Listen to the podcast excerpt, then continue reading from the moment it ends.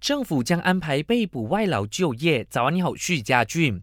如佛超过一百七十名孟加拉籍外劳日前走上街头抗议被捕，引起关注。部长沈志强表示，人力资源部将会为这些被捕外劳提供人道援助，包括重新为他们安排工作。他就说，人力资源部也会与内政部会面，以对现有的外劳政策进行审查。同时强调，政府将暂时维持冻结所有聘请外劳配额的申请。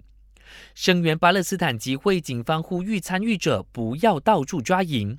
巴勒斯坦和以色列的战争持续，我国上百人昨天晚上在美国大使馆外举行巴勒斯坦集会，以表达对巴勒斯坦的支持。吉隆坡总警长拿督阿劳登促请参与集会者不要在美国大使馆附近到处抓营。他就说，警方有责任确保公共秩序以及驻马外国代表机构的安全。那要是任何人做出威胁国内公共秩序的，的事情，警方将会采取行动。根据集会主办方的文告，声援巴勒斯坦集会从昨天开始，并会一直进行到这个星期天。参与者包括三十五个非政府组织、十五个学生运动和政党代表。